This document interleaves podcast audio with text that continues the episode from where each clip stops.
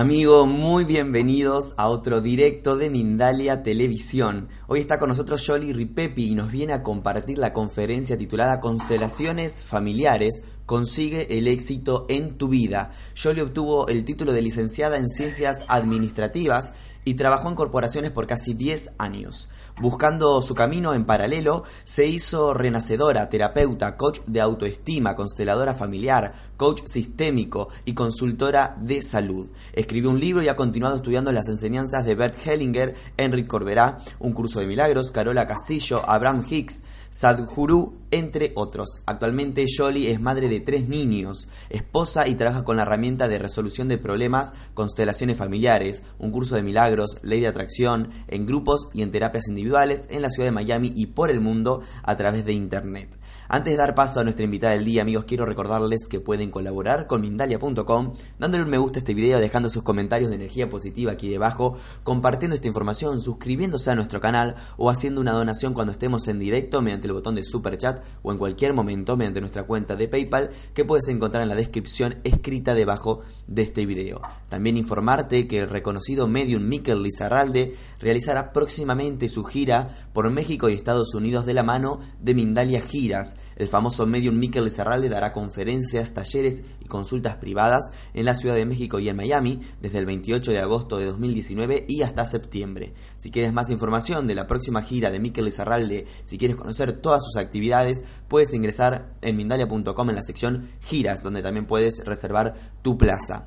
Y por último, amigos, recordarles que pueden participar en directo e interactuar con nosotros utilizando el chat que aparece a la derecha de su pantalla donde pueden realizar sus preguntas para que luego de su conferencia Jolie responda. El funcionamiento del chat es muy sencillo, debes escribir primero la palabra pregunta en mayúscula, seguido del, del país del cual nos estás escribiendo, del cual nos estás viendo, seguido de tu pregunta en cuestión.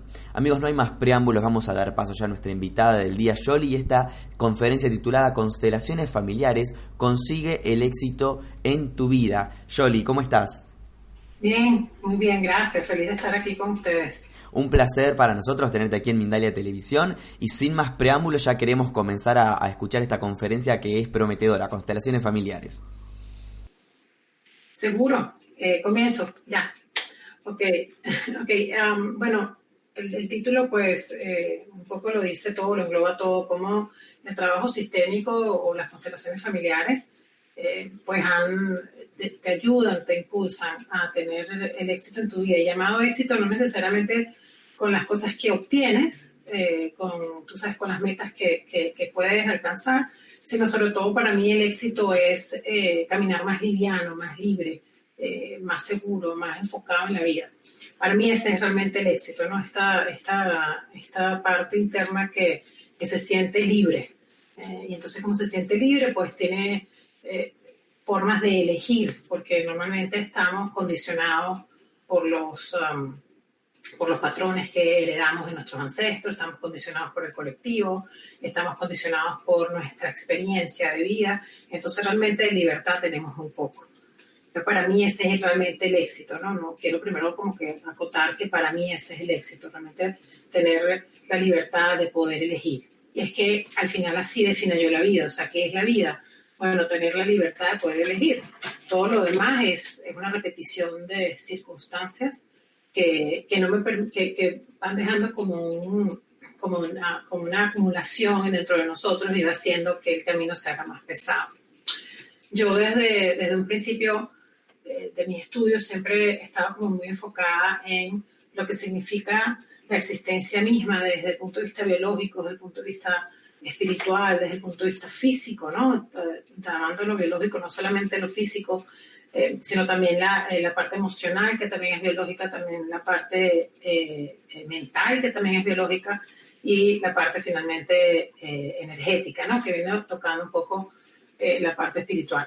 Siempre desde chiquita, siempre me pregunté qué, era lo que era la vida, qué era lo que era la existencia. Para mí siempre fueron las primeras preguntas eh, y todo lo que me respondía el colectivo, ese colectivo desde la familia hasta la comunidad, hasta el país, hasta el mundo, por lo menos las cosas que yo veía, no, no me llevaban una respuesta que me diera como, como, como conexión con esa libertad que estaba buscando desde siempre. Siempre fui una persona muy buscadora de esta libertad sin darme cuenta que eso es lo que realmente estaba buscando.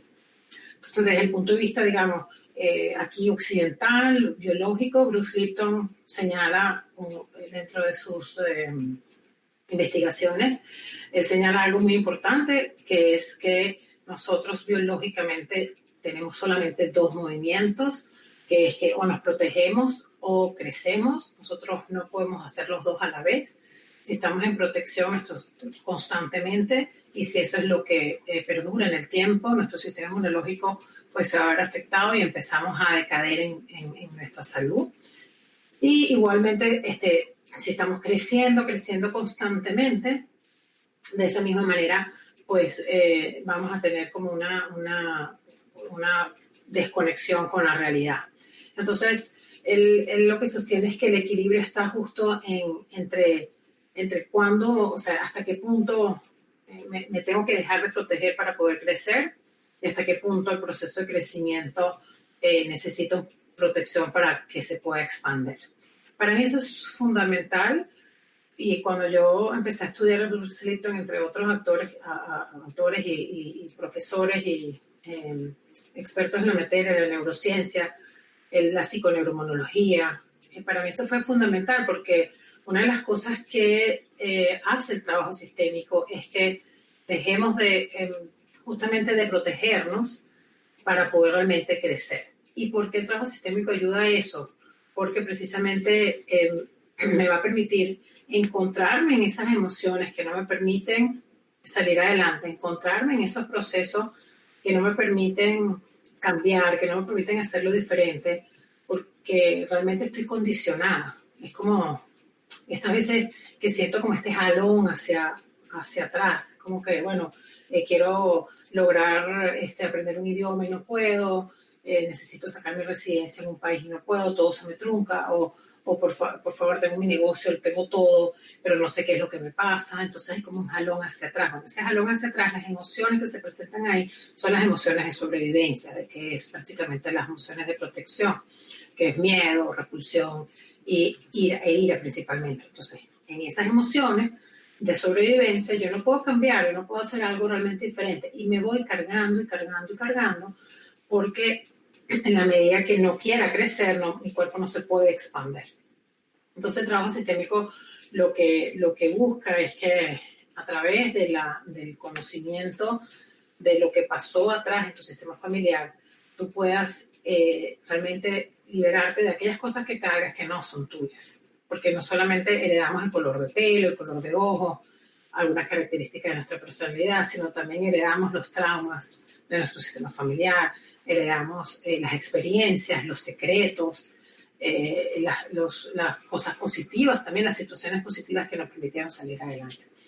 Todo esto eh, en el trabajo sistémico, en la medida que yo voy soltando estas cargas, yo voy a poder, voy a poder ser más libre para elegir y crecer más satisfactoriamente. Entonces, en este, en este proceso, eh, luego me encuentro con mi maestro Sadhguru, que digamos ya es un maestro del Oriente, que lleva, eh, que lleva la información menos, digamos, contaminados, digamos, eh, de lo que es la parte espiritual, vamos a decirlo, menos transversada, y habla entonces de que hace 15.000 años, cuando empezó, cuando nació el primer yogi, y que luego fue pasando el arte o la ciencia de la yoga, y la meditación a lo largo de todos esos 15.000 años.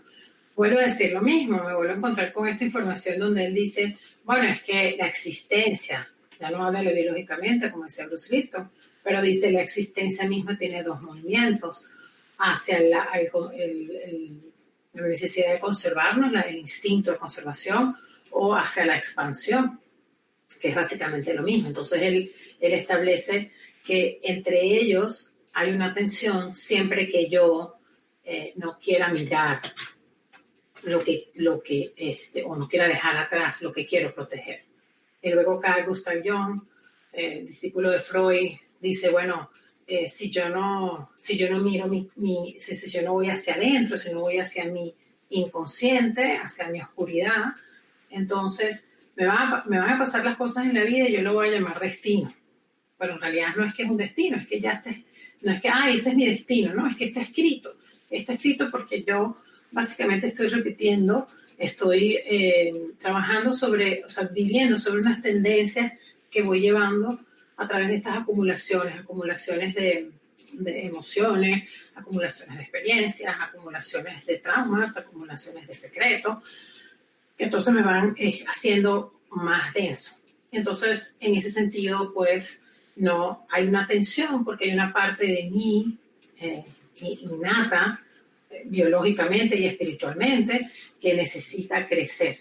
una vez que las, ah, ¿cómo se llama? La, las, la sobrevivencia está está listo, una vez que ya tengo agua, techo, comida, una vez que tengo eso eh, ya de alguna manera concebido, inmediatamente voy a buscar más. O sea, el, humano llegó a la Luna y sigue llegando, usted quiere llegar a Marte, eh, el, humano quiere este, iluminarse, porque realmente siempre va a buscar por más. Es, es, algo que más allá del ser humano, más allá de ser, más allá de ser físico, va dentro de nosotros como la propia existencia que va. Eh, es importante aquí destacar que mm, a través de las todo lo que se ha este, descubierto recientemente con el tema de epigenética, que epi va por arriba de la genética, quiere decir, por arriba de la genética se está demostrando que, y eso también está en los estudios de Bruce Lipton, Joe Dispensa, eh, Michael Maney en, en Canadá, eh, se ha demostrado que nosotros realmente somos un, eh, nacemos de un banco de información y esta información pues está condicionada por, eh, por, lo, por, por, mis ancestros y este banco de información me va, me va corrigiendo o, o, manteniendo mi ADN tal y como eh, me lo viene como, viene como esa instrucción de atrás. Y viene de atrás porque la información pasa completa, en esta información pasa lo bueno y lo malo. Eh, para podernos ayudar a que la generación siga adelante, a que siga la evolución. Entonces, por ejemplo, Michael Manet, dentro de sus estudios, él, eh, dentro de las pruebas que hace con, con, las ratas, se da cuenta que eh, separa dos grupos, un, grupo de ratas donde las mamás lamen a sus bebecitos y otro grupo de ratas donde las mamás eh, realmente no, no, lamen a sus bebés, porque él trabaja específicamente con el estrés. Y, y después explico por qué fue que lo, lo contrató el, gobierno canadiense para que investigara a profundidad lo que significaba el estrés. Entonces, las raticas, que los bebés de estas raticas que, iban, eh, que habían sido cuidadas y protegidas por, por, su, por, su, por estas mamás eh, cariñosas, por decirlo así, el, el ADN del que, em, que, que, estaba ah, como conectado con, con el estrés podía aprender y apagar todos los condicionamientos que necesita el cuerpo físico para liberarse del estrés o para ayudar, digamos, a potenciar y liberarse del peligro, perdón, que pone a todo el cuerpo en estrés, pero inmediatamente se genera dentro del mismo eh, paquete, dentro del mismo carga genética o paquete genético, una información donde le dice, bueno, ya te puedes apagar, ya te puedes quedar tranquilo, ya pasó el miedo. Mientras que los otros grupos de ratas, que, cuyas mamares no fueron eh, cariñosas con sus raticas, estas raticas no tenían eh, dentro del paquete o tenían el paquete de digamos, liberarse el estrés después de un proceso de, de, amenaza, pero esa liberación no estaba, no estaba prendida, no estaba despierta. Entonces, ¿por qué? Porque desde chiquiticos tuvieron que acostumbrarse a vivir en estrés. No, no, el ADN, pues, no, se apagó esa parte eh, dentro de ellos que, que, les motivaba o los activa más que todo a, bueno, esta es información que tú necesitas para liberarte del estrés. Entonces se mantenían estresadas y chiquiticas y entonces eso se empieza a apagar porque biológicamente necesita mantenerse despierto porque, bueno, lo, que prela es la, la, vida. Entonces, cuando lo interesante de todo esto, bueno, número uno que descubre es que eh, no solamente eh, esta, esta, condición se mantenía en la primera generación, sino también se mantenía en las terceras generaciones. Es decir, esta información, aunque, las, aunque algunas ratas eran cariñosas con sus hijos, unas ratas maltratadas eran cariñosas con sus bebés, ya estos bebés ya venían con la misma condición eh, de, tener apagado estos condicionamientos que suprimían eh, el estrés o liberaban el estrés, sino una cosa que fue una, una situación que fue lo más importante es que cuando tú cambiabas el entorno de estas tercera generación de ratas y los, colocabas en un entorno más, eh, más eh, digamos, de mayor, eh, de, un ambiente mucho más sano, donde las ratas, pues las ratas mamás lo limpiaban, entre ellos se cuidaban, él, se prendía y entonces cuando venía la amenaza venía la respuesta del estrés, pero mismo venía la respuesta de liberación del estrés, es decir, esta amenaza. Ahí se le, se le asigna de alguna manera este trabajo porque el gobierno eh, canadiense, como la, la, salud es pública, decía, hay una gran cantidad de personas que vienen aquí estresadas, gastan, digamos, hacen un gasto público de la salud innecesario porque llegan y no tienen nada, lo que tienen es estrés. Entonces, bueno, vamos a investigar el estrés, etcétera, y de ahí viene eh, una de las, bueno, él se ganó el premio Nobel, todo esto, porque, porque bueno, porque realmente demuestra que hay, un, hay una influencia eh, activa, no solamente desde el punto de vista transgeneracional, sino también una influencia activa desde el punto de vista del entorno. Entonces, ¿qué, qué nos dice esto? Que se puede cambiar, ¿okay? que es lo que Carl Gustav Jung sostiene. O sea, si tú, si tú, vas hacia adentro, si vas a tus sombras, que básicamente las sombras son estas cargas, eh, lo que llaman el oriente los karmas, que son estas acumulaciones que, que determinan una característica, un carácter, es decir, una personalidad que no eres tú, pero básicamente te la crees. Es como que, bueno, yo me como esa personalidad, yo soy tímido, yo, soy, yo no puedo, yo no soy suficiente, yo no soy capaz, el éxito no es para mí. Entonces, en esa, en esa historia que me, que me como, esa historia que yo decido creer, la llamo mi personalidad. Pero en realidad son unas características de las acumulaciones que vienen, que se vienen dando desde, em, de nuevo, desde eh, la experiencia de mis ancestros, desde la emoción de mi mamá, cuando yo estoy en el útero, desde los primeros tres años de vida de mi mamá y de mi papá y mío, porque yo siento en ese, en ese periodo que soy la emoción de mi mamá, porque hasta los seis años estoy en un estado hipnótico, las, las ondas cerebrales funcionan como un estado hipnótico porque tengo que aprender primero para poder prender el hardware. Y ahí voy con algo de Bruce Lipton también, dice, tú puedes, te pueden dar una computadora espectacular con un servidor de lo último, con un hardware de lo máximo, pero si tú, no tienes un software, no lo puedes prender. O sea, biológicamente necesitamos un software y el software es el programa que se escribe desde que estoy en la barriga de mi mamá, con, digamos, ni siquiera estoy hablando todavía lo que es la parte de, eh, lo que heredo, sino que además eso está ahí hasta los primeros seis años de vida. Entonces, a, partir de ahí es que el cerebro empieza a arrancar como un programa, imagínense, un programa condicionado por los primeros seis años de vida. Y entonces, en base, con base a ese programa es que yo voy a, continuar. Entonces, si yo fui maltratado, si, como dice, si yo fui las ratas que me, trataron bien, como, la, como mi madre que me trató bien, si no me trató bien, si fue abandonado, toda esa historia está dentro de mi programa y así es como yo veo la vida. Entonces, eh, ahí pues yo no tengo elección y, al no tener elección, ya yo, o sea, lo que estoy viviendo es un condicionamiento de mi pasado, no estoy viviendo, no, realmente la vida se vive en el presente, y eso está muy trillado, y todo el mundo dice, bueno, sí, hoy en día dice, bueno, vivir el presente, sí, pero ¿con qué se come eso? O sea, la gente no sabe vivir el presente, de hecho, la única manera de vivir es en el presente, porque dice, bueno, mucha gente dice, bueno, lo que hay que es vivir en el presente. Bueno, pero es que no hay otra forma, porque en otro, en otro, en otro, en otro momento, si vives en el pasado, no estás viviendo, si vives en el futuro, no estás viviendo. O sea, por eso que para mí, eh, eh, y eso es algo que he desarrollado y he, experimentado personalmente y en mi práctica, la vida es tener la oportunidad de elegir. Sí, es sencillo. De tantas, tantas veces que me pregunté sobre la existencia de que era chiquita y no entendía qué era, no había respuesta, ah, finalmente es como, ok, ya entendí, ya, ya sé. Eh, y ya sé, y ya sé dentro del término muy, muy amplio, porque en realidad eh, eh, como tener la libertad de elegir también te mete en un proceso donde no sabes nada. Porque no, no, no, no en, en, esa inocencia de también esa humildad de no saber nada, entonces es cuando caminas más libremente.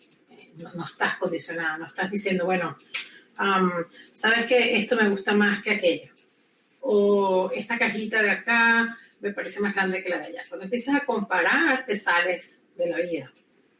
Cuando empiezas a creértelas todas, te sales de la vida. Porque estás juzgando, ¿no? El que sabe todo juzga y cuando juzgas te separas de la vida. Ahí no tienes la libertad de elegir, ahí simplemente te condicionas a que, digamos, esto es de este color y a mí me gusta este color y aquí voy, ¿no?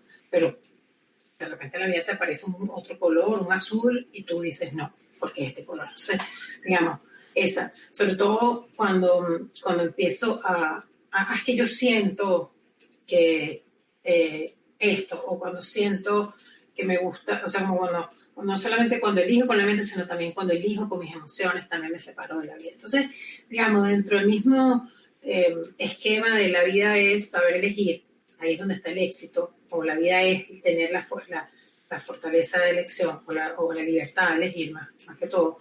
En esa, en esa misma medida eh, es infinito, ¿no? Es, es infinito las, las, posibilidades en las cuales yo puedo, como, como, como dicen en inglés, embrace, que es como tomar, abrazar, eh, eh, integrar dentro de mí. Y en ese sentido, incluyo todo lo que es. Cuando yo comienzo a ver la vida como un todo, o para poder ver la vida en libertad, tengo que incluirla. Y ahí es donde entra eh, el, gran camino que ha desarrollado Bert Hellinger, este gran maestro que nos dejó esta, esta herramienta a los occidentales tan poderosa, que es que empieza a incluir. Entonces, cuando él hablaba al principio, eh, en sus comienzos y todavía, cuando dice, bueno, es que los asesinos y las víctimas juntos se pueden ir en paz, es que juntos se pueden ir en paz porque internamente es como separo el malo del bueno. Eh, y el bueno pierde la capacidad de ver el malo dentro de él, y el malo pierde la capacidad de ver el bueno dentro de él. Entonces no avanzo. Y ahí ese es para mí eh, eh, el regalo que nos da este Señor en todo su proceso, porque al final del día el universo es inclusivo, y si el universo, que es la propia existencia que me mueve a mí, es inclusivo, como yo voy a poder elegir, cómo voy a poder ser libre si yo mismo estoy excluyendo a el drogadicto, aquel tío que, no, ese no, al que murió de sida, no, ese no me gusta. Eh, mi pareja, no, la culpa es de él porque a mí no me gusta porque él es el que no me toma en cuenta. O no me gusta el, el, que, el que aborta es malo. Eh, o sea, el, allá, entonces cuando hay, por ejemplo, ahorita con, con, los, con, las, con la matanza masiva que hay aquí en Estados Unidos, que es una, como tú dices, oh, eso no tiene nada que ver conmigo porque la violencia está allá. Perdona, la violencia también está aquí. Y si tú no la quieres incluir, va a haber más violencia para que la veas. Entonces, en ese sentido, además, no solamente trabajamos como un individuo, sino trabajamos también como un colectivo. Porque también la información se transmite en un colectivo y ese este es uno de los regalos que nos da eh, Carl Gustav Jung cuando habla del inconsciente colectivo. Y luego eh, Bergeringer usa esa información o esa experiencia de él y entonces empieza a hablar de lo que llama la, la, buena conciencia familiar, que es que me apoya y me, me, deja a mí en este proceso de decir, bueno, para mi sistema, para mi colectivo, esto es lo bueno, independientemente que lo bueno sea eh, eh, o matar a alguien, pero digamos, eso es lo que el colectivo, por ejemplo, en las bandas, en, en las bandas, en las gangas, eh, matar a alguien pues es algo bueno para poder sobrevivir, entonces esa es la buena conciencia familiar, que no necesariamente, como digo, tiene que ser bueno, ¿no? O malo, pero para la conciencia familiar es, es, está bien hecho. Y entonces cuando yo empiezo todo el trabajo de expansión, de crecimiento, cuando yo voy liberando toda esta, toda esta historia, toda esta, todo este programa, todo este software, eh, me va a conseguir con uh, la mala conciencia, que es lo que llama Benedict. Entonces, bueno, entonces ya la conciencia colectiva ya me está condenando porque yo lo estoy haciendo diferente. Entonces empieza todo el proceso de la culpa. Y de nuevo se genera, se vuelve a generar la tensión de la que habla eh, Sadhguru, donde dice, bueno, eh, la tensión se, se, genera cuando yo eh, no eh, siento que porque me estoy quedando solo, porque al final cuando, digamos, me voy de mi clan, de alguna manera siento que por generaciones, generaciones, generaciones, si yo estaba solo en mi clan, si yo no pertenecía a un grupo, yo moría eh, por estar aislado, ¿sabes? Lo vemos en la manada de lobos, ¿no? Eh, el lobo que se queda solo, pues muere, el león que se queda solo, este muere. Y igual nosotros, o sea, hasta hace nada, pues si el colectivo dice que, como la, la, película esta de la letra escarlata, con Demi Moore, que ella pues eh, cometió pues el error de, de, quedar embarazada de este señor, entonces ella le pone una letra, ¿no? Y ella pues al final eh, no queda otra que morir, ¿no? Es como, como que yo siempre me recuerdo esa película porque es que hasta hace nada éramos así, hasta hace nada éramos así, pero hoy en día, hoy, nunca antes la historia de la humanidad ah, tiene la oportunidad de ser libre, nunca antes, porque, digamos, asintiendo lo de los demás, lo que hicieron los demás fue perfecto, porque, me, porque necesitábamos sobrevivir, y era así como era que se sobrevivía, en pequeños grupos, en pequeñas comunidades, este, no había la información eh, que, que, existe ahora, por supuesto, ni, mucho menos las investigaciones que demuestran que ya somos pura energía, imagínense, ya eso entonces, nuestros ancestros lo hicieron bien, lo hicieron perfecto, porque era la, forma de sobrevivir, pero ya hoy, en este momento de la, de la, de la evolución humana, nunca antes, primero nunca antes hemos estado con tanto, uh, con tantas capacidades de sobrevivir, de sobrevivencia. Es decir, eh, digamos, yo me quedo sin casa y hay una posibilidad. Me quedo sin comida y hay posibilidades no es, me quedo sin dinero y hay posibilidades, mucho antes. Es decir, tengo la posibilidad de poder sostener esos bienes mucho antes que, que, o sea, mucho más, perdón, que antiguamente, que hace 100 años, hace 200 años. Entonces, si yo tengo hoy en día esa posibilidad como nunca antes, em, la invitación es, bueno, vamos a tomar más riesgos. Si ya tengo la sobrevivencia, o sea, ya es como, eso es la infinita posibilidad que hay hoy en día, está casi dentro de nosotros, o nunca antes ha estado el, digamos, la sobrevivencia cubierta tanto como en esto, y tampoco como en esta era. Entonces yo me pregunto, bueno, si eso es así, entonces arriesgarse debería eh, cambiar o crecer, ¿verdad? O evolucionar, debería generar menos tensión. Pero bueno, no lo hace porque tenemos estos condicionamientos. Y así, en ese sentido, estos maestros, nosotros, las que, la que nosotros, los que estamos comunicando este mensaje, los que estamos trabajando con esto, eh, eh, se nos ha hecho mucho más, se nos potencia mucho más eh, todos estos procesos, imagínate, con las redes sociales, para el que lo quiere hacer y para el que lo, para el que lo quiere hacer como yo como maestra y para el que lo quiere tomar, ¿no? Porque las potenciales están, las, posibilidades se están abriendo. Y asimismo, nunca antes ha habido tanta información, o sea, nunca antes esta, esta información ancestral, oriental, nunca antes había estado tan abierta como hoy en día. O sea, nosotros conocemos el yoga hace nada, ¿no? Y además eso estuvo muy reservado porque eh, no, por unas leyes y unos condicionamientos que tenían en ese momento. Hoy en día, pues no, hoy en día está, cualquier persona puede viajar a la India, eh, bueno, muchos indios han viajado para acá, muchos maestros, y han dado sus enseñanzas, como parte de cualquier otra enseñanza, pues que te pueda expandir. En ese sentido, eh, la oportunidad está allí. O sea, eh, no, no, no, yo digo que ya no es, hay un lema, hay un logo que yo siempre uso que se llama, ya no nos podemos esconder más. Ya no, nos escondemos de nuestros padres, nos escondemos de nuestros hijos, es decir, bueno, porque mi hijo, porque mi padre, yo no hago esto, porque resulta que mi país yo no hago esto. Es como tenemos esto, estas ganas de escondernos para protegernos, pero que eventualmente nos van a generar enfermedades, nos van a generar eh, depresiones, nos van a generar procesos que nos van a hacer vivir menos, pero no tanto vivir como vivir tan, sino nos van a hacer eh, vivir en, esclavos, ¿no? Eh, atrapados dentro de nuestros mismos condicionamientos. Y, y ahorita, y es como, esta misma trampa que me hice, que me, que me llevó a sobrevivir eh, desde chiquito, porque está justamente esta trampa de sobrevivencia es como un proceso que yo necesito, así como lo hicieron mis ancestros, es justo la misma, la misma, las mismas cosas que me, que me llevaron a sobrevivir, es justo la misma prisión que yo me estoy poniendo. Entonces, eh, como la creé yo, es muy difícil verla, pero, pero hoy lo que puedo decir, el mensaje como global que puedo eh, generalizar en todo esto es que ya no, ya no, hay excusas para escondernos, ya no hay excusas para escondernos. Eh, como, como la era que la estamos viviendo, nunca antes la ha tenido la humanidad eh, y es un momento espectacular para decir, bueno, sí, yo, yo quiero hacer algo, ¿no? Yo quiero hacer algo conmigo, yo me quiero arriesgar, yo, yo quiero saber qué pasa aquí, yo siempre quiero mudarme y me mudo. Eh, independientemente de que después se vuelven a repetir esto, pero aprendiste algo, ¿no? para mí la peor, este, la peor diligencia es la que no se hace.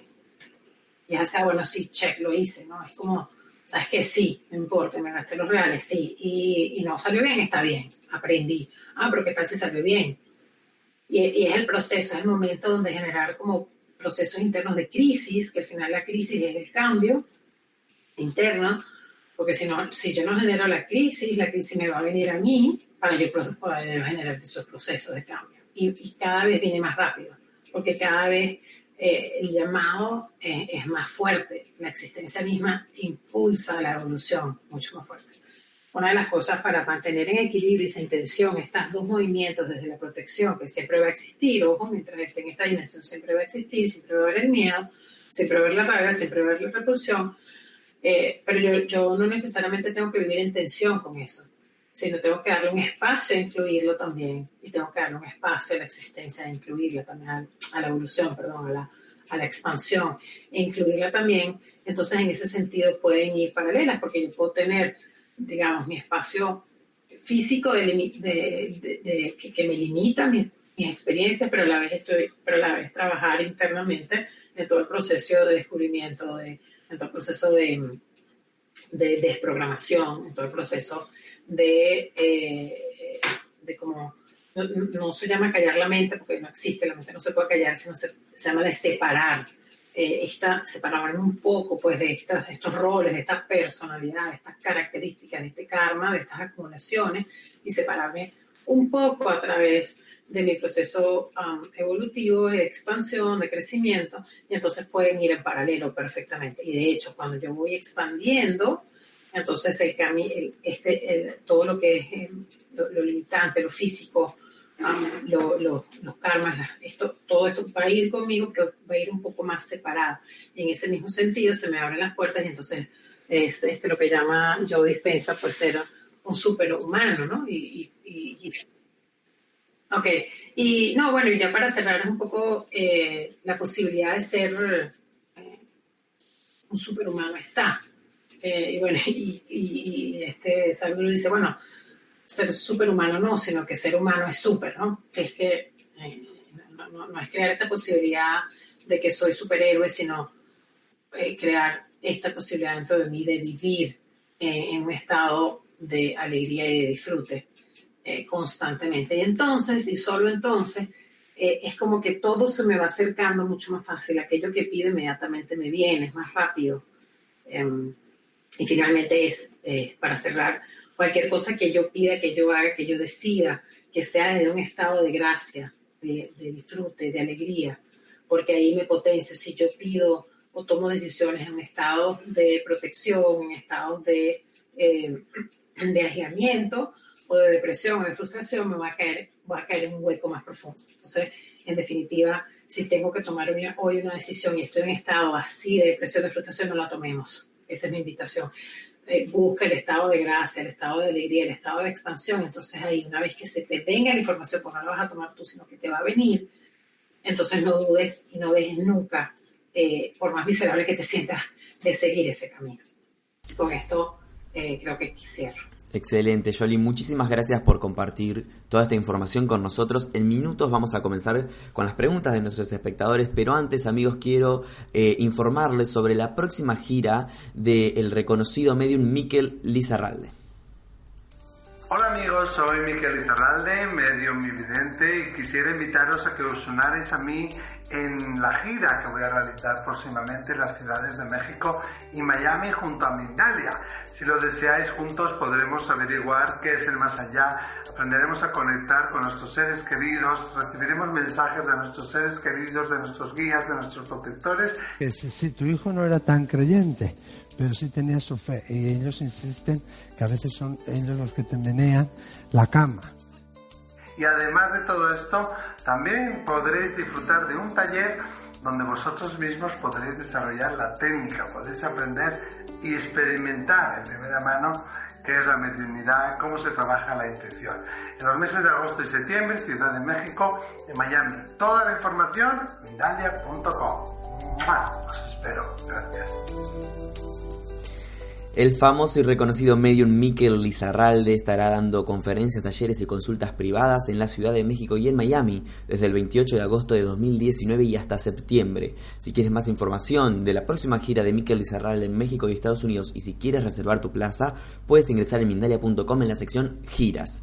Ahora sí, Yoli, vamos a comenzar con las preguntas de nuestros espectadores. La primera pregunta que, que queremos hacerte es un poco más general, ¿no? ¿Qué son las constelaciones familiares? Porque todos hablamos de constelaciones, constelaciones, pero ¿qué, realmente qué son y cómo se define? Ok, es, eh, no hay una definición como tal específica, porque, eh, digamos, el maestro Bergelinger la ha ido cambiando. El, hoy en día dice que es un contacto de almas, ¿no? Básicamente.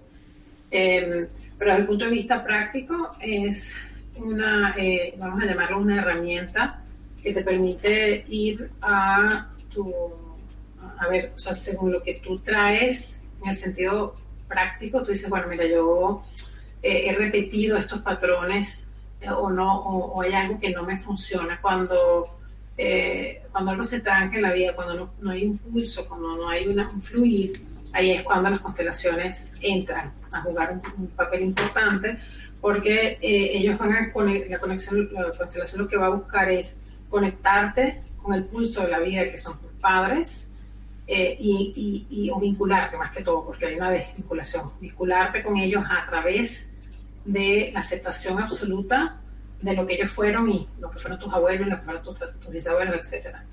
Y este proceso se trabaja eh, justamente cuando, cuando tú decides, eh, pues, no, elegir, elegir verlos a ellos no con, con, base en lo que tú aprendiste, en la historia que tú tienes, sino que abrirte a, como a decir, bueno, mira, la historia de ellos ni la conozco, y es posible que la que me vendieron, bastante posible que la que me vendieron, la que yo tengo en mi mente, no sea ni siquiera la correcta. Entonces, en ese sentido, pues aplica eh, PNL, que es programación neurolingüística, eh, terapia hipnosis también, eh, en donde busca que estos, estas cargas que me condicionaron eh, se las entregue, pues no son los míos, muchas de las cosas que hacemos ni siquiera son condicionamientos, como yo decía cuando hablé de la epigenética, ¿sabes? Hablé de decir, bueno, si esto es porque mi mamá fue así, yo no tengo que ser así. O porque mi mamá fue mi maltratadora, yo puedo elegir ser diferente. Y eso es lo que, lo que hace la constelación, la constelación familiar. Eh, encuentra con el alma, encuentra con el ser, con esa existencia y dice, bueno, yo puedo hacerlo diferente, no lo, no lo tengo que hacer ni igual a ti ni en referencia a ti. Es decir, o sea, bueno, como tú no lo hiciste, como yo, como tú lo hiciste más, mamá, yo lo voy a hacer diferente. Eh, o yo lo voy a hacer el opuesto. Entonces también estoy condenada, porque en referencia a ella también hago una cosa, en referencia a ella también hago una cosa y no soy libre. Entonces, el trabajo de constelaciones se hace tanto individual como grupal. Eh, y ahí hay, un trabajo donde eh, justamente se, se busca que el, que el, individuo conecte con la emoción, para ver cuál es la emoción que tiene dentro de, dentro de él, porque como decía en, en, la, en, la, charla, nosotros cargamos con esa información y así como la cargamos como información la podemos, la podemos liberar. Entonces, es más que todo para mí, es la emoción que yo siento a través de esa persona. Entonces, es una emoción de rabia. Y entonces busco, y ahí donde entro el curso de milagro, donde el otro no existe la que existo soy yo y mis emociones, el otro solamente me proyecta lo que estas emociones que yo este, me manifiesto frente a esa persona. Si yo cambio esa emoción frente a esa persona, entonces cambia el fluir, cambia el vínculo, entonces el pulso de la vida pues empieza a, manifestarse, por eso que eh, cuando empiezo a conectarme, a vincularme con mamá, empieza a mejorar mis finanzas, mi abundancia, eh, cuando, empiezo, cuando empiezo a conectar con papá o vincularme con papá, empieza a pulsar las confesiones porque ya no hay como esa mirada de juicio hacia ellos, como esa mirada de, mm, de me hubiese gustado eh, tener esto, aquello, lo otro, ¿no? O de crítica. Entonces, en ese sentido, las constelaciones pulsan hacia un movimiento eh, de mayor fuerza, abundancia, expansión. Gracias, Yoli. ¿Y cómo sería entonces una sesión de constelaciones familiares? El primer día que yo voy y, y, quiero iniciar con este proceso, ¿qué se hace? ¿Cómo se hace? ¿Cómo se conecta con esa emoción? Ok, bueno, podemos poner un ejemplo. ¿Cómo sería? Ok. Aquí, mientras tanto voy hablando, voy a, a poner otra pantalla. Perfecto, vamos a eso. Ok, ahí ven las pantallas que son unas pisadas, ¿verdad? Sí, estamos viendo. Es que son unas pisadas, ¿cómo no? Son unas pisadas que representan cada uno, a que puede ser, puede ser mi mamá, mi papá, ¿no? Entonces, ¿qué es lo que hago? Lo, lo primero, eh, la persona viene con una pregunta o normalmente con un tema a, a tratar, un tema que eh, no puede resolver porque ha tratado todo y no puede resolver, siempre se le presenta lo mismo, puede ser una enfermedad, puede ser un problema de pareja, puede ser la prosperidad, puede ser. Entonces, lo primero que hago es hacer su árbol familiar. Y en el árbol familiar, pues, este, voy, preguntando primero por los, que no se están incluyendo, ¿okay? porque el, sistema no, una de las cosas que más jala hacia, lo que más invita a la inclusión es aquellos que no se incluyeron. Entonces, yo, por ejemplo, le digo a la persona, bueno, selecciona de acá eh, quién, quién te representa a ti, quién representa a tu mamá y quién representa a tu papá. Entonces, si la persona, que es la, digamos, vamos a poner la, la historia, la, o sea, la, la, familia sagrada, donde viene tu vida, ¿no? Entonces, si por ejemplo yo elijo que este soy yo, acá, y, y después me elige, bueno, su mamá, que es esta, por ejemplo, y, y de repente el papá me lo saca este, este moradito chiquito y me pone así, ¿no? Entonces, lo primero que yo le pido a la persona, ¿Podemos poner eh, el manto negro un poco más abajo, así lo vemos bien? Ahí va, eso. Gracias. Ok. Entonces, ahí, ahí vemos que lo, después que yo le hago la, la, el árbol familiar y las preguntas donde podemos, eh, donde yo puedo descubrir cuáles son los excluidos de su sistema familiar, cuáles son los traumas, eh, secretos, cosas que, que, no, digamos, que normalmente no se hablan, situaciones que no se hablan, pero que están ahí, que entre, entre pasillos se escuchó. Eh, y si no tengo esa información, porque la persona es adoptada, igual, así como la persona es en su vida, eh, fueron sus padres, ¿okay? aunque no los haya conocido. O sea, la información de, de, de cada persona está dentro de, de, sí. Así que por ahí también se puede buscar. Este, por ejemplo, yo después de eso digo, bueno, represéntame la, cómo tú ves a tus padres y a ti. O sea, bueno, esto puede ser, por ejemplo, una imagen que dice muchísimo, ya, aquí, aquí esto, según las leyes sistémicas y el trabajo de los órdenes del amor de Bert Hellinger, aquí puedes ver cómo, o sea, bueno, yo, por ejemplo, que soy la facilitadora, digo, bueno, mira, aquí eh, esta persona está cargando con sus padres, con la historia uh, y que no fue resuelta de sus padres, este niño, que hoy en día es un adulto, la está cargando y por eso él no puede ver nada hacia la vida. Por ejemplo, una persona que no, puede que no tenga pareja puede tener esta representación, que no pueda conseguir pareja, que no pueda conseguir hijos, eh, no pueda tener hijos, porque está sosteniendo una experiencia del padre. Cuando yo veo el padre que lo pone en chiquito, bueno, es una emoción que, que, esta persona vio de su padre cuando era chiquita que su padre no pudo superar. Por ejemplo, de repente al padre se le murió su padre a su vez cuando era muy chiquito, o lo violaron cuando era muy chiquito, o lo abandonaron. Y entonces el padre, aunque sea un grande, un adulto, actúa como un niño. Y el chiquito, desde toda la vida lo vio así y dijo, bueno, como mi papá no, no, no, no me genera el rol de padre porque no tiene fuerza, porque le pasó, o sea, eso todo eso es intuitivo, ¿no? Es chiquito, entonces yo me encargo de él. Y entonces, digamos, esto lo puse así, este, sin pensarlo mucho, ¿no? Digamos, aquí el padre está buscando eh, más que todo una mamá y busca una mujer que es, la, que es su esposa para que sea su mamá, en vez de ser una pareja, y entonces el niño está cargando con todo eso. Entonces, lo que se hace aquí, por ejemplo, es que, eh, bueno, vamos, vamos a decir este ejemplo que, que puse, que sea real, que el papá haya sufrido, lo primero que, que se hace entonces es decir, bueno, papá, eh, eso, eh, vamos a incluir, o como eso, esa emoción es tuya, no es mía, tú perdiste a tu papá o, o a tu mamá a temprana o esta experiencia que tuviste fue tan, pero yo no la tuve, yo no la tengo por qué cargar. Y solamente diciendo eso, la, persona toma conciencia. Y solamente entregándoles a tu padre, la persona toma conciencia. Después que se hace el trabajo, después de ese, día, yo tengo un programa específico que no es este, eh, directamente relacionado con las constelaciones, que permite que la persona incluya dentro de su propio psique, dentro de su propio software, un nuevo programa. Un nuevo programa que le da más libertad. Porque para ir repitiendo entonces, o creando más bien, o, poniendo nuevos hábitos de pensamiento, de conexión, nuevos hábitos emocionales, entonces la persona dice, después de hacer este trabajo, dice, bueno, gracias papá por darme la vida, gracias mamá por darme la vida, ya yo puedo ver hacia adelante. Y entonces ahí ya tiene más opción el individuo para ver, para tomar opciones, aunque sus padres eh, sigan igual y no se muevan.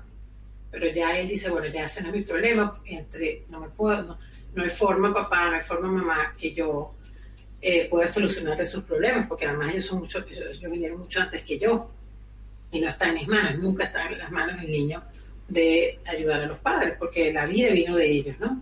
Entonces yo no puedo meterme a mi papá y a mi mamá dentro de mi barriga y, y, parirlos, ¿no? Claro. Excelente, Jolie. Bueno, mientras eh, volvemos a, tu cara, si te vemos un rato más, ah, te, te, hago otra de las preguntas que los espectadores están haciendo. En este caso, Seraj, desde Argentina, dice, ¿qué ejercicio o trabajo se hace para sanar vacíos afectivos eh, de una herencia materna eh, y, específica, ¿no? La madre o la abuela. Ok, vacíos afectivos.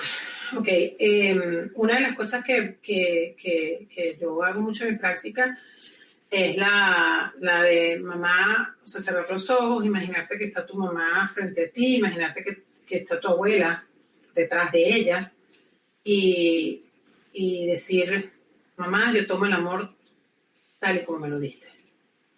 Esa frase es súper poderosa porque eh, en el fondo lo que esa persona está diciendo es, no acepto el afecto que me dieron.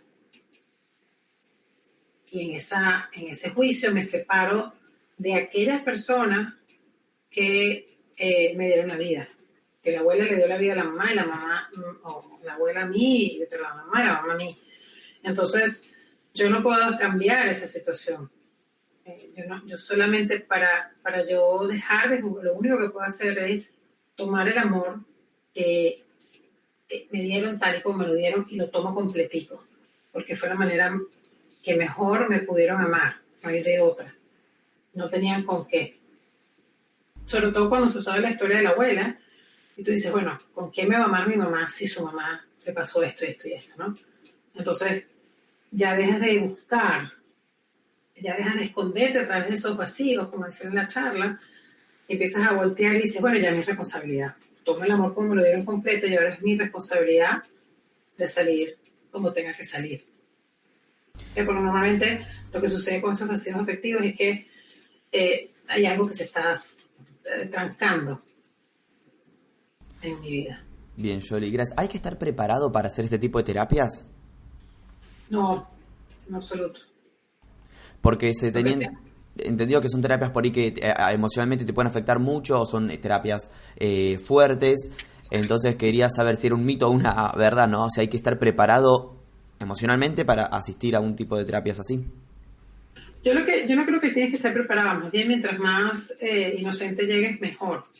Yo lo que creo es que tienes que haber pasado por muchas, por muchas digamos, barreras hasta que tú digas, mira, hay algo que estoy generando yo. Cuando tú llegas a la terapia diciendo hay algo que estoy generando yo porque no se me da a mí y los demás se le da y a mí no, ahí estoy listo o lista. Ya, porque al final del día ya yo estoy tomando responsabilidad. Eh, muchas personas llegan como por curiosidad y pueden conseguir algo, pueden impresionarse, pero realmente no hacen mucho. La persona que dice, ok, ya, eh, este es mi llegadero, ya he hecho todo lo que puedo hacer y no me sale absolutamente nada, entonces soy yo. Hay algo en mí que yo sé que estoy heredando, que no sé qué, porque escuché un video aquí y allá me di cuenta que, bueno, que esto se transmite de generación en generación, pum, esto lo tengo que tener yo. Ahí, digamos, hay más, eh, más fuerza en el trabajo. Pero el resto es como, es como, o sea, si tú estás cerrado, el movimiento, o sea, yo no, el facilitador no puede ir más allá de donde tú no quieras ir. Muy bien, entendido, eh, súper clara la, la, respuesta. Mayra desde Ecuador nos escribe, dice buenos días. Mi pregunta es si se repite un condicionante de infidelidad en la pareja. ¿Se puede constelar y cómo lo puedo hacer? Ok, eh, vuelvo a la pisadita. Vamos a la pisadita para, que, para explicar lo de la infidelidad. Ok, dale, vamos a, eh, nuevamente a ello entonces. Ok. Ok, la infidelidad es, es, un tema repetitivo, pero no, no, no un tema repetitivo de la, perdón, me puse en la cámara, no un tema repetitivo de la infidelidad per se, sino eh, la infidelidad viene porque, por varias razones, pero una de las primeras razones es que, digamos, mi, este es mi papá y mi mamá, ¿verdad? Vamos a decir que este es mi papá y este es mi mamá. ¿Ok? Sí. Entonces, lo que sucede aquí, y yo estoy acá, digamos, soy la, la niña que está de, de, viene de este matrimonio. O sea, el rojo es el padre, naranja las madres y el hijo sería el azul. Exactamente. Entonces, no, lo que se lo que se libera, digamos, no es, ay, porque mi papá le montó, fue infiel a mi mamá, entonces yo, no, no lo que se libera es la disponibilidad de ambas eh, relaciones a la pareja. Porque lo que sucede normalmente es que el papá, que realmente no es tan grande, perdón, me equivoqué, el papá es más chiquito, digamos. Este papá es, eh, tuvo una mamá muy castradora y le, y le, quitó la posibilidad, esta mamá de este papá le quitó la posibilidad de eh, sentir a su padre, por ejemplo. Entonces, él, al, ser castrada por la madre, él no va a ver a la pareja, él va a estar viendo todo el día a la mamá, porque la mamá lo, lo, lo digamos, lo absorbe para ella por cualquier condición que haya pasado, la mamá lo absorbe. Entonces, él no está disponible para ella y, por supuesto, ella, muy probablemente, la mujer, esté buscando también a un padre excluido. ¿Okay? ¿Por qué? Porque o se le murió, o, o se fue cuando era chiquito, lo que sea. Entonces, claro, este niño que está acá, lo que, lo que se mete es entre los dos para poder sostener la relación de pareja. Entonces se mete entre su papá y su mamá y forma el trío. ¿Ok? Uh -huh. ¿Se entiende? Entonces cuando esta persona va a la calle adulta a buscar, proyecta este trío. Entonces se va a buscar un hombre con mamitis, porque ella tiene papitis, y a su vez entonces eh, el hombre le va a montar cacho o, o va a ser infiel. ¿Se me explico? Entonces, el trabajo no es que, ah, es que repito, sino es ver a esta historia y decirle, bueno, incluir al abuelo que no está, mamá, yo sé, yo, yo me, esto no es rollo mío, yo me salgo de aquí, porque ella estaba acá no metida. Ella estaba metida en este rollo así. Usted sabe que este problema no es mío. Tú, ve qué es lo que hace con tu vida, tú, ve qué es lo que hace con tu vida, ya yo me salgo de acá. Y, por supuesto, incluyo a lo, en este caso, al, papá de, ella y al papá de él porque el papá no estaba incluido porque se murió en la guerra o no sé qué, o lo que sea. Entonces, al incluirlo y decir, ah, mira, yo tengo dos abuelos que nunca mencionaba, yo tengo este, la, la visión de que los hombres de mi sistema familiar existen, entonces yo le puedo entregar esa emoción, esa historia, ese dolor, ese vacío familiar a cada uno de ellos y entonces yo soy libre para conseguir un hombre que tenga eh, a su papá y a su mamá incluidos. Excelente. Excelente, gracias Jolie por, por tu respuesta y, y queda súper claro con este juego de las pisadas que haces. Eh, bueno, digo juego, no quiero ofender, ¿no? Digo con esta técnica de las pisadas Oh, que es eh, lo, lo ves súper claro, digamos. Eh, Concepción Ferro desde España nos escribe y es una pregunta un poco repetida, por eso la hago para ver si podemos eh, responder a, a, varios de nuestros espectadores. Dice, siempre me he sentido muy sola, me cuesta mucho mantener vínculos. ¿Qué puedes decirme al respecto? ¿no? Este, esto de, de no poder conseguir una pareja o un amor.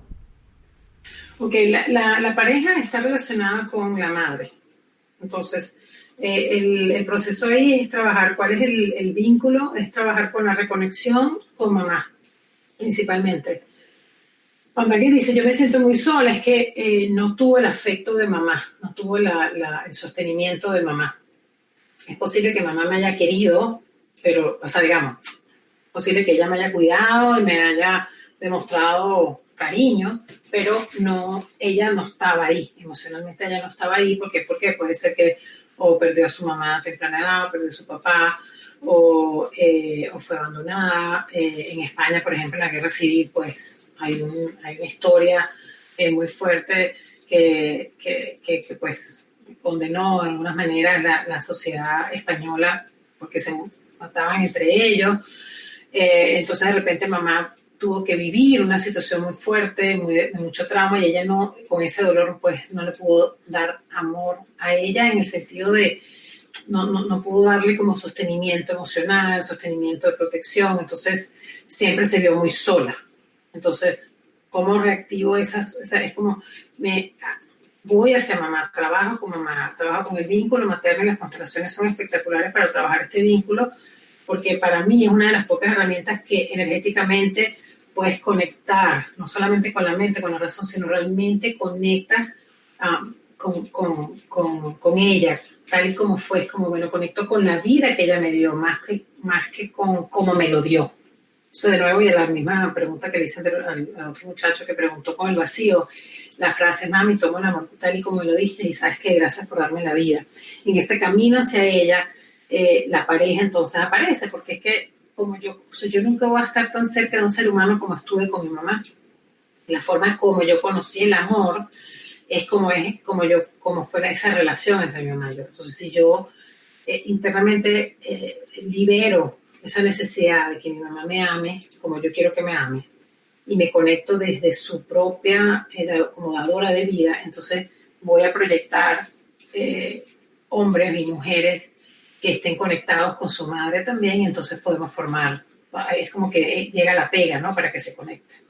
Muchas gracias, Jolie. No tenemos más tiempo. Eh, hemos respondido un montón de preguntas de nuestros espectadores. Agradecerte por tu participación aquí en Mindalia hoy. Y antes de despedirnos, decirte que fuiste en mucho, fuiste vista, perdón, en muchos países. Voy a nombrar solo algunos porque el tiempo no nos alcanza. Por ejemplo, Estados Unidos, Perú, España, Ecuador, Chile, Argentina y seguramente, bueno, algunos que nos han quedado en el camino. Agradecerte y darte la palabra ahora para que te puedas despedir de todos nosotros.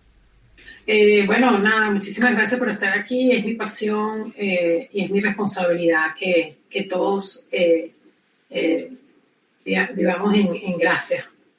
Y eso está en nuestras manos, es nuestra responsabilidad. Y muchas gracias por, por este canal, por esta apertura que nos das a todos para que precisamente podamos conectarnos y podamos realmente evolucionar.